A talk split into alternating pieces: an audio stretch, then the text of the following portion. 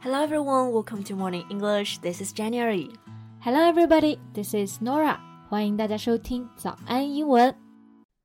在节目的开始，给大家送一个福利，今天给大家限量送出十个我们早安英文王牌会员课程的七天免费体验权限，两千多节早安英文会员课程以及每天一场的中外教直播课，通通可以无限畅听。体验链接放在我们本期节目的 show notes 里面了，请大家自行领取，先到先得。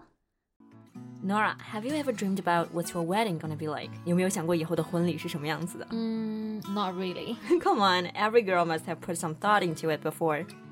嗯，但是对于我们这种单身狗来说，我觉得婚礼对我来说太遥远 了。But now, if you ask me to think about it, I probably would want a simple outdoor wedding. A simple outdoor wedding 就是那种比较简单的室外婚礼，对吧 Yeah, with a green lawn, with beautiful decorations. ？Lawn 就是草地、草坪的意思。看来 Nora 是比较喜欢那种室外绿草坪上举办的那种婚礼。是的，那我之前逛公园的时候啊，就遇到过那种室外的小型婚礼，感觉特别的喜欢。So Jane, what would your dream wedding be like?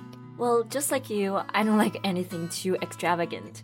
I'm actually really into the idea of a simple outdoor wedding as well. Not on a lawn though, but by the beach.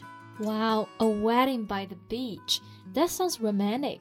那么 Jane 刚刚说到一个单词 extravagant，就是指的奢侈的。 Yeah, extravagant is certainly not my style.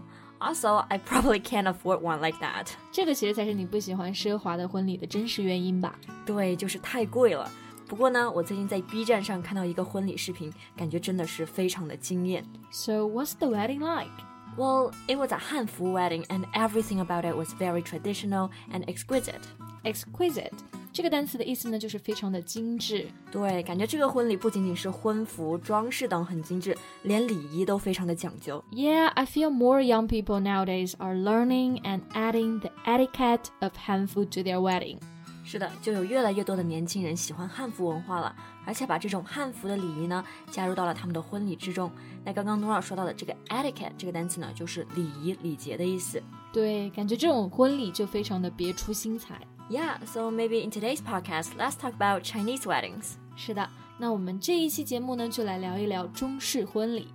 Nora，我感觉你前段时间一直在参加婚礼。 Yeah, and I attended the wedding as the bridesmaid，而且我还是作为伴娘参加的。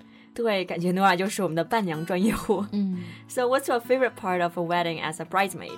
嗯，那我觉得就是接亲堵门游戏吧。 The door games, right? Yeah, by tradition, grooms are supposed to collect their brides from their family's home before heading to their wedding banquet. 对，按照传统的话呢，新郎要在婚宴前去女方家接新娘。那刚刚 Nora 说的一个单词 banquet 就是宴会的意思，所以 a wedding banquet 也就是婚宴。 Right, and the groom is put to test when picking up the bride. 新郎如果想要接走新娘的话呢，还要经受各种各样的考验。那么 test 我们知道有考试的意思，它其实也可以表示考验。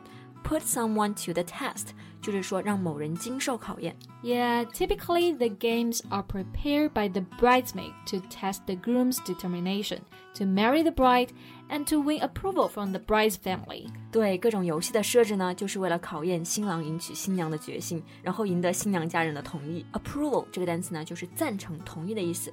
那么赢得某人的同意，也就是 win somebody's approval or win approval from somebody。 Yeah, exactly. So what are the games like? Well, the tests vary, but typical games involve testing the groom's knowledge of the bride. 其实有各种各样的游戏啊，那很典型的就是考新郎一些关于新娘的问题。 So this is to see if the groom really knows about the bride. Yeah, and some games involve eating something spicy, sour, bitter, and sweet to prove that he can go through every stage of marriage and at least one challenge that involves pain. 就是要在新郎接亲的时候，先尝遍酸甜苦辣。对，这也象征着经受住婚姻中的酸甜苦辣。那这个地方呢，我们可以学到一个动词短语 go through。through 呢，我们就知道是穿过的意思，go through 就是指的经历、经受的意思。 Yeah, not long ago, I read the news about a groom who was required to do an IELTS lesson test before picking the bride. IELTS 这个就是雅思考试啊，很多学生如果要出国留学的话，就要经过这个考试。对，那我真的没想到现在接亲难度都这么高了，要娶到新娘，难道还要做一个雅思听力题目？ Yeah, not just that, the recording included sentences spoken by someone with a heavy accent, and the recording was being played at a 1.5 time normal speed. 那这个听力真的听起来特别难啊！不仅是有非常重的口音，而且还是以一点五倍速播放的。对，就是难上加难。 This proves that learning English well is really important。 Yeah. 这个其实就是告诉我们，不好好学习英语呢，就有可能娶亲都娶不到。 当然了，这个只是玩笑话了，一般的接亲游戏是不会这么难的。 Yeah, so what's your favorite door game as a bridesmaid? Well, I really like the part where the groom must find the bride's shoes, which have been hidden by the bridesmaid and the family.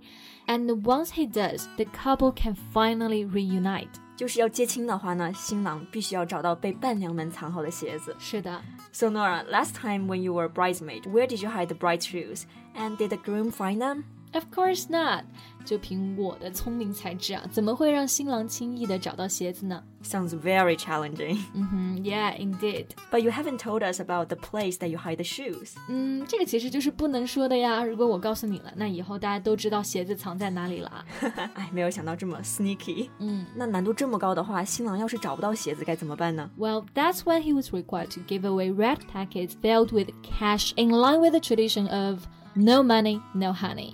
找不到就得给红包开路啊是的，而且我们不是直接告诉他答案，而是给他一些线索，some cues. ，or hint。 Yeah. 那其实红包在英文当中有好几种说法。那刚刚 Nora 说到就是 red packet，其实也可以说成 red envelope。是的， And I think this is the exact reason why you enjoy being a bridesmaid so much for the red envelopes。 Yeah, you know me the best.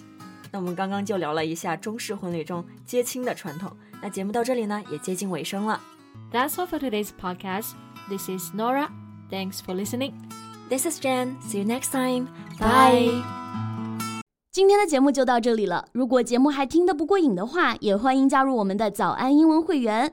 成为会员，您就可以无限畅听我们每天一场免费的中外教直播课，以及两千多节原创系统课程了。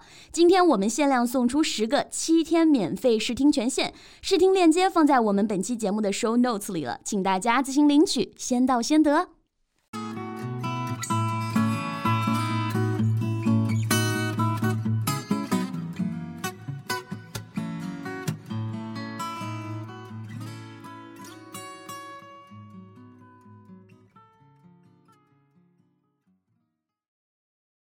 This podcast is from Morning English.